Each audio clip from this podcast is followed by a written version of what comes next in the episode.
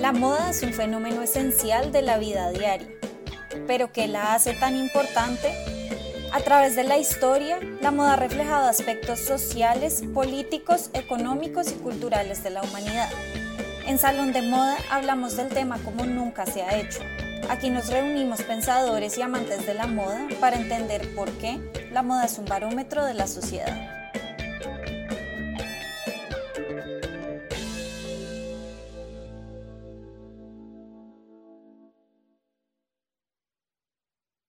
Hola a todos y bienvenidos a un nuevo capítulo de Salón de Moda. Mi nombre es Jennifer Varela y hoy tenemos la casa llena otra vez. Me acompañan Sandra Matei García Rada, Laura Beltrán Rubio y Melissa Zuleta Bandera para hablar de un tema que se ha cubierto extensamente en la historia de la industria, pero que todos los días se enfrenta a muchos retos que amenazan su permanencia. Hoy vamos a hablar de uno de mis temas favoritos, las revistas de moda, esas que fueron para varios de nosotros el primer acercamiento a la moda. Como nota personal, uno de los recuerdos más preciados de mi infancia es visitar a la modista con mi abuela y me encantaba perderme entre las pilas de revistas que tenía la costurera para que sus clientas pudieran inspirarse. Ese deleite visual todavía hoy es una de las actividades que más disfruto hacer, que es ver revistas, y les puedo contar que es mucho más relajado que hacerlas ahora que ya no las hago. Yo también tengo tantos, tantos recuerdos con revistas de moda mi mamá tenía una colección increíble. Es como si hubiera guardado todas las revistas que había comprado desde que comenzó a vivir en la casa en donde pasé la mayoría de los años de mi infancia y adolescencia. Y me encantaba verlas o leerlas, porque el papel de revista vieja tiene un aroma súper particular, y entender a través de ellas los cambios de las modas que se iban dando poco a poco. A veces me pregunto si esta fue mi entrada a la historia de la moda, tal vez sin darme cuenta. La verdad es que creo que ahí fue que surgió mi interés por las modas pasadas y bueno, cada vez recuerdo con más nostalgia mi tiempo entre estas revistas.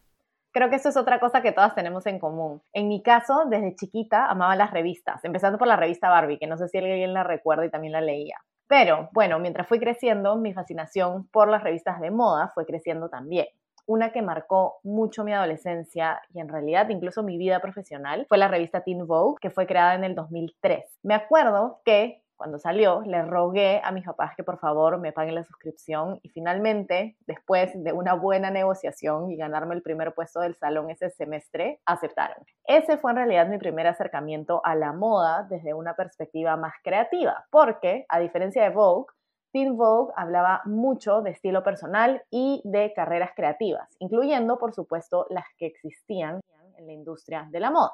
De esas revistas sacaban muchísimas ideas y fue también la que me hizo ver que la moda es una industria muy grande. Otra de esas costumbres que nació de mi fascinación inicial con las revistas de moda y que hasta ahora hago es que cada vez que viajo compro revistas locales. A veces ni siquiera las puedo leer porque no hablo tantos idiomas, pero igual me encanta hojearlas y ver el enfoque de cada una. Para mí el gusto por las revistas de moda no fue una cosa tanto de infancia, sino más una conclusión a la que llegué ya estando grande. A mí me gustaba mucho leer, me gustaba escribir y me gustaba la moda. Entonces eran las revistas de moda en donde podía encontrar todo eso. Pero en fin, el gusto por las revistas claramente no es solo una cosa de estas cuatro mujeres que estamos aquí. Fijo, entre las personas que nos escuchan hay muchas amantes de estas publicaciones que son tan tan hermosas. Pero empecemos desde el principio. ¿Desde cuándo y dónde nacieron? Como con todo en la moda y seguramente en otros aspectos de la historia, es muy difícil identificar un momento y un lugar específico para el origen de las revistas de moda. Pero una de las primeras evidencias que se tiene al respecto es la creación de Le Mercure Galant, que fue publicada entre 1672 y 1714, si no estoy mal, en París. Esta revista aparece en el escenario de la corte de Luis XIV, en donde la moda y las apariencias eran centrales para prácticamente cualquier interacción social.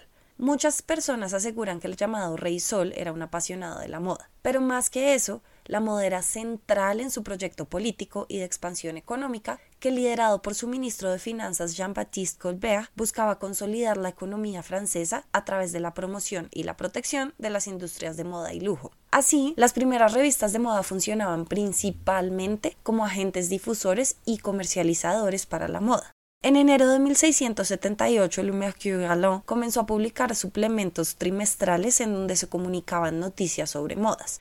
Aquí se describían las tendencias de temporadas de formas verbal e ilustrada. Estos suplementos continuaron publicándose hasta 1714. Y algo similar sucedió con la publicación inglesa de Ladies Mercury que apareció en 1693 y entre otras ofrecía las últimas noticias de moda a las mujeres inglesas y de la época. Al otro lado del Atlántico también se publicaron revistas, periódicos a finales del siglo XVIII como el Mercurio peruano, y muchos de ellos también tenían suplementos o secciones de moda.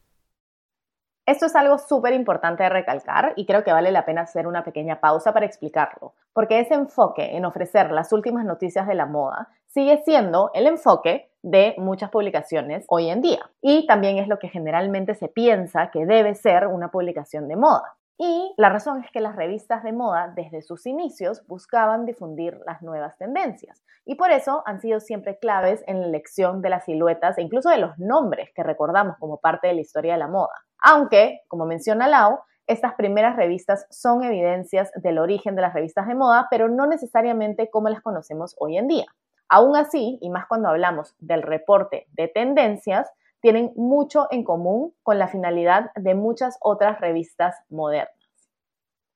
La revista de moda como la conocemos hoy se comenzó a formar con dos pilares esenciales. En noviembre de 1867 se lanzó el primer número de Harper's Bazaar, que en ese entonces tenía una sola A y que no le cambiaron el nombre al actual sino hasta 1929. Pero periodistas y personas que trabajan en la industria coincidirán en que el icono de la revista de moda de hoy se fundó 30 años después. Estamos hablando, por supuesto, de la revista Vogue, que definió de muchas maneras la idea de la revista de moda como guía, entre comillas, del rol de la mujer en la sociedad y la relación de este rol con el, otra vez, entre comillas, saber estar, un rol en el que las prácticas del vestir tenían un papel fundamental. La que mostraban en ese tiempo era, como dicen los propios editores en una remembranza del aniversario de la publicación, una mujer muy pero muy distinta a la de hoy. Esa mujer no tenía voz, no tenía derecho a votar ni a tener propiedades y además, y muy importante, estaba recibiendo instrucciones de moda y vestir prácticamente que de todos los hombres, porque ellos fueron los primeros en dirigir estas publicaciones. Pero si hay una cosa que no podemos negar es que las revistas fueron cruciales a la hora de cimentar la relación de las mujeres con la moda, porque describían en su tiempo, o todavía lo hacen, eventos de sociedades como la neoyorquina, con columnas para diferentes tipos de mujer y ocasionalmente de hombres, pero sobre todo con un contenido que buscaba ser una radiografía de las tendencias y de las prendas que las mujeres llevaban en diferentes escenarios de su cotidianidad. Primero las revistas tuvieron un toque artístico porque se proveían de ilustraciones y ya luego en la modernidad hicieron uso de fotografías y les daban a las simples prendas de vestir una suerte de solución escapista, una ventana para ver otras realidades a través del vestir,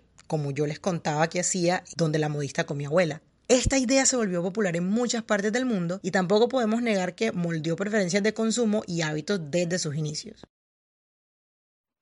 Una de las cosas que a mí me gusta mucho resaltar, especialmente de las revistas de inicios del siglo XX, es esa conexión que debían mostrar con París para validar la información que presentaban a sus lectoras. Y aquí hablo de todas las revistas de moda de esa época, alrededor del mundo. Pero, ¿por qué pasaba esto? Porque para ese entonces París ya estaba posicionada como capital de la moda y básicamente todas las tendencias y la información de moda debía venir de ahí. Como dijo Jen, esas revistas eran como guías para las mujeres. Hasta ya comenzado el siglo XXI podemos ver publicaciones con un enfoque muy similar, solo que ya incluyendo a otras tres capitales de la moda, Nueva York, Milán y Londres. Pero durante esos años, y cuando digo durante esos años me refiero a lo largo del siglo XX, las revistas no solo se posicionan como guías de moda, sino como referentes de tendencias ya que era muy difícil acceder a la información y a las fotos presentadas de las colecciones de las semanas de la moda, a menos que trabajaras en moda y estuvieras invitada o invitado. Entonces, esa idea de esperar con ansias la nueva edición de tu revista de moda favorita para ver las nuevas colecciones es algo que parece entre muy cercano, pero a la misma vez muy lejano, porque el rol de las revistas de moda como vitrinas de tendencias empieza a cambiar con el Internet y mucho más rápidamente con las redes sociales ya que, y aquí todos deben saberlo, no es necesario estar en la primera fila de un desfile para poder ver la nueva colección. Ese fenómeno del que habla Sandra no era algo exclusivo de Estados Unidos y Europa. En América Latina las revistas de moda también miraban hacia París como el estandarte. Por ejemplo, el caso de la revista Cromos en Colombia, que es la revista más antigua de América Latina. Nació en 1916 y buscaba ser como una ventana hacia el mundo, contando las novedades y los temas más importantes del momento. Eso, por supuesto, incluía moda, y desde la primera edición de la revista se habló de ella gracias a una corresponsal que tenían en París y que escribía una columna explicando las últimas tendencias. La columna se llamaba Elegancias y la autora escribía bajo un seudónimo, y todo giraba alrededor de cómo es que esto que venía de París era lo mejor, lo más moderno, lo último, lo que estaba o lo que se iba a poner de moda. La historia de Cromos y la moda es muy larga y muy rica, pero sus inicios ejemplifican de verdad la manera en que las revistas que cubrían moda perpetuaban esta idea de que París era la capital mundial de la industria. Pero tampoco es la única noción que las revistas de moda han perpetuado a lo largo de su historia. Además de que Cromos no fue la primera en instituir esa idea ni en el mundo, como ya lo mencionó Sandra, ni en Colombia y Latinoamérica. De hecho, aunque Cromos es la revista más antigua que todavía se publica en Colombia, no fue la primera en crearse en el país. En el siglo XIX hubo un auge importantísimo de productos impresos, incluyendo revistas de todo tipo y los llamados suplementos ilustrados, que básicamente eran grabados, litografías y estampas de distintos tipos que acompañaban las revistas. Podría decirse que el siglo XIX fue el siglo de las publicaciones impresas en Latinoamérica.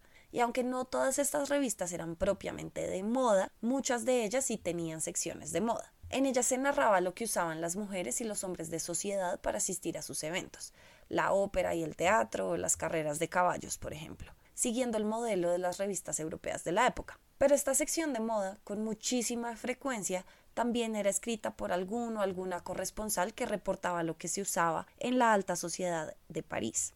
Una de mis corresponsales favoritas de las últimas décadas del siglo XIX en Colombia es Soledad Acosta de Sampera, a quien algunas tal vez reconocerán por sus novelas pero ella también lideró la publicación de algunas revistas, algunas para las cuales escribió sus propias columnas de moda desde París. Ella era la corresponsal de sus propias revistas. Pero debo decir que esta señora era tan tradicional, tan conservadora, que no aprobaba ni todas las modas, ni que todas las mujeres buscaran seguirlas de la misma manera.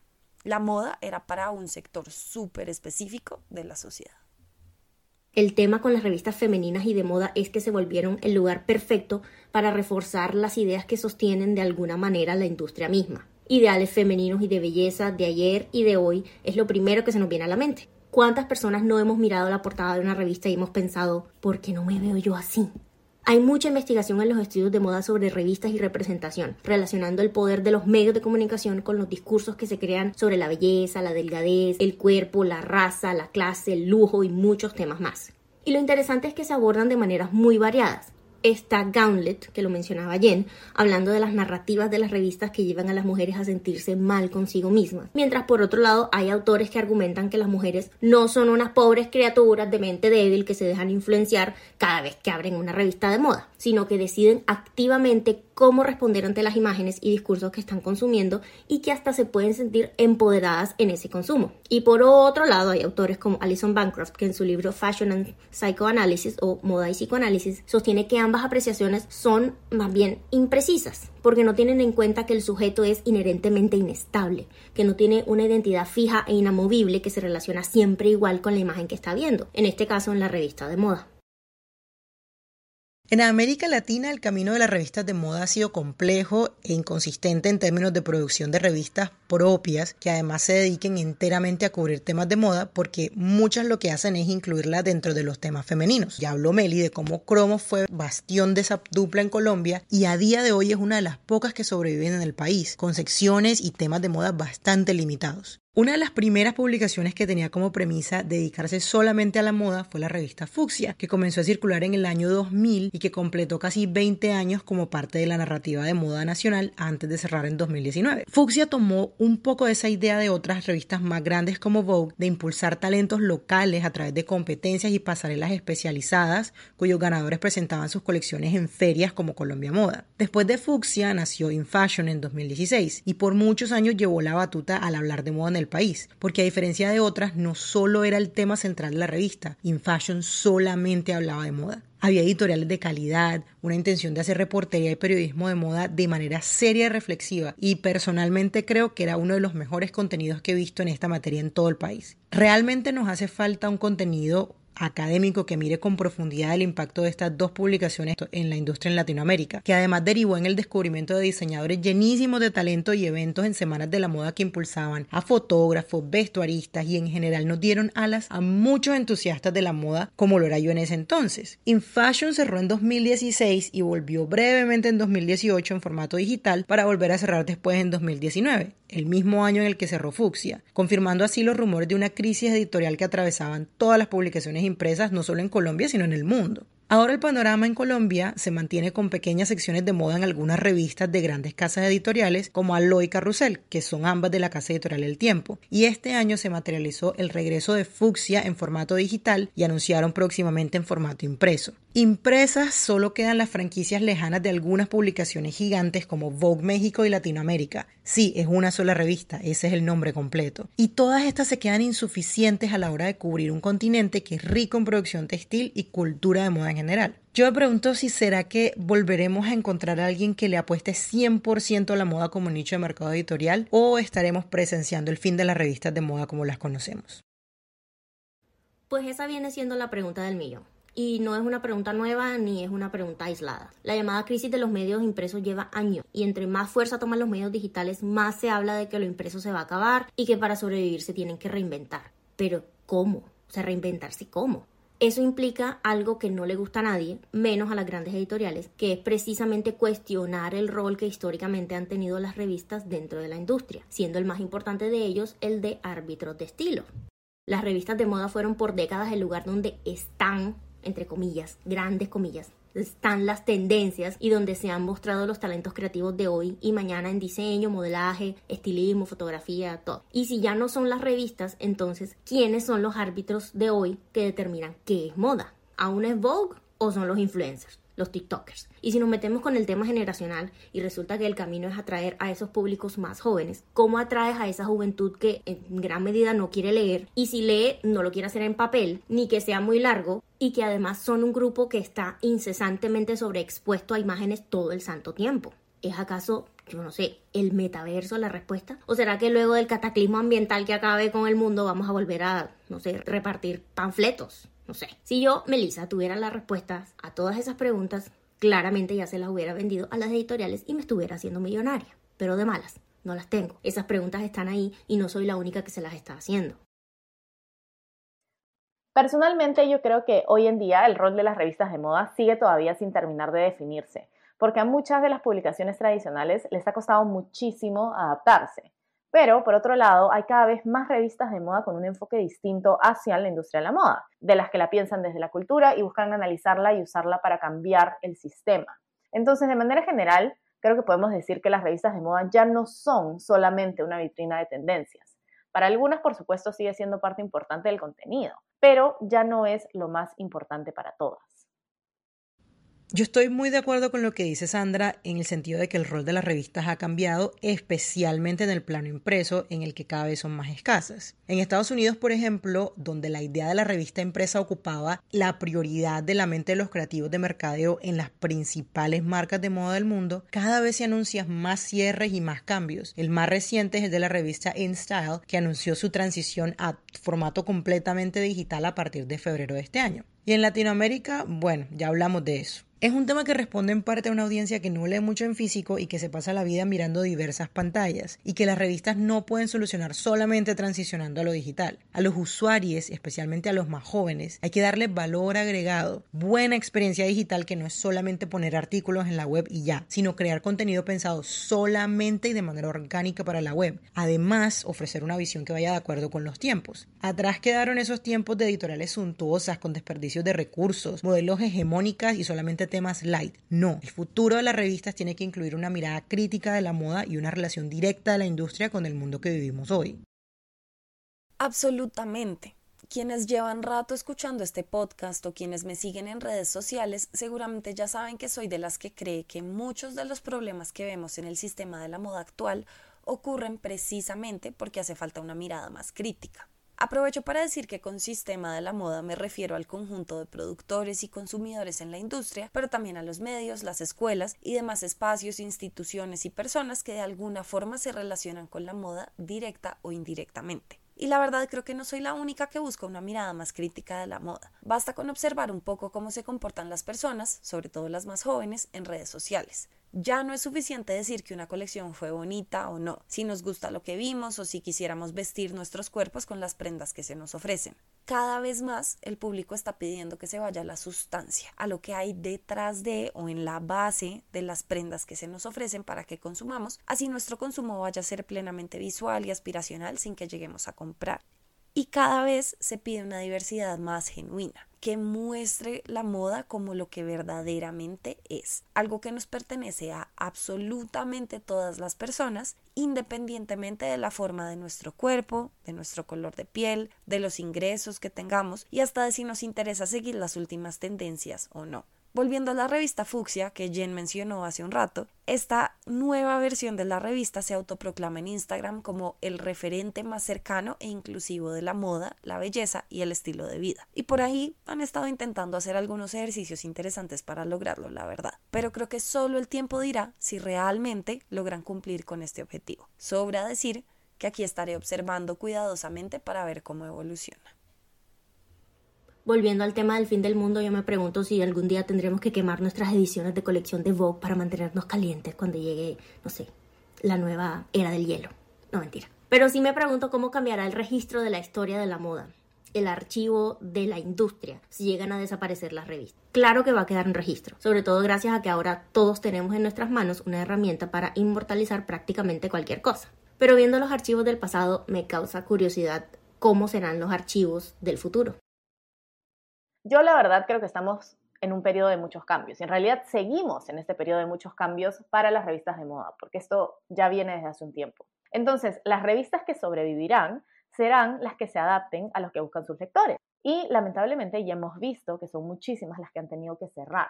Además, en mi caso, yo tengo una fascinación tremenda por las revistas independientes y también he visto un interés cada vez más fuerte por ellas, por este tipo de publicaciones en mis estudiantes, que son de todas partes del mundo. Entonces, creo que ahí hay algo que nos habla sobre los intereses de la nueva generación. Y hablando de la generación Z, pienso en el ejemplo de Teen Vogue y cómo esta revista revolucionó el contenido de moda para los más jóvenes al tiempo que le puso el pecho a temas súper difíciles de coyuntura y de política. Yo creo que por ahí es la jugada. A mi alma de periodista, por ejemplo, le duelen muchísimo todos estos cierres y además como profesional de la industria me preocupan. Pero siento que las revistas no se prepararon para lo que venía y el modelo impreso palidece en inmediatez comparado con la instantaneidad de las redes sociales. ¿Se acabarán algún día? No sé, yo personalmente no lo creo pero sí considero que cada vez serán una rareza y cada vez pasarán a ser casi que artículos de colección para nosotros les románticos que preferimos leer en papel, los que todavía leemos libros y los cargamos y conservamos los recuerdos de las épocas doradas del mundo editorial. Ojalá, como dije antes, las revistas en todo el mundo aprendan a navegar estos tiempos, porque siempre han sido un ejemplo de adaptación. Ya se han adaptado antes y ojalá sí podamos disfrutarlas por mucho tiempo más. Y con estos pensamientos los dejamos por hoy. Hasta aquí llega nuestro capítulo de Salón de Moda. No se olviden que pueden seguirnos en nuestras redes sociales y continuar la conversación en digital a través de la etiqueta Salón de Moda. Nos encanta saber que nos escuchan, nos encanta escuchar sus sugerencias, sus comentarios y aquí estamos para ustedes y los esperamos en un nuevo capítulo de Salón de Moda. Salón de Moda es una alianza entre Culturas de Moda, Moda 2.0 y Coven Trends. Presentado por Melissa Zuleta Bandera, Laura Beltrán Rubio, Sandra Matei García Rada y Jennifer Varela Rodríguez.